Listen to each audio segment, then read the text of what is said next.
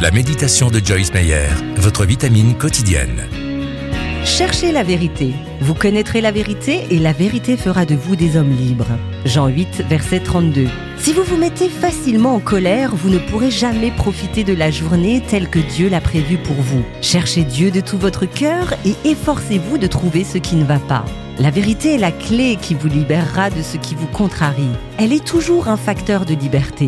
Nous n'avons pas toujours envie de faire face à la vérité parce qu'elle peut être douloureuse. Parfois, elle met le doigt sur un changement nécessaire. Nous avons tendance à trouver des excuses à notre mauvais comportement. Mais les excuses ne nous rendront jamais libres. Faites place à Dieu dans votre journée. Quand vous sentez que votre mauvaise humeur veut prendre le dessus, demandez-lui de vous révéler la vérité de la situation. La vérité vous rendra toujours libre et vous permettra de profiter du reste de la journée.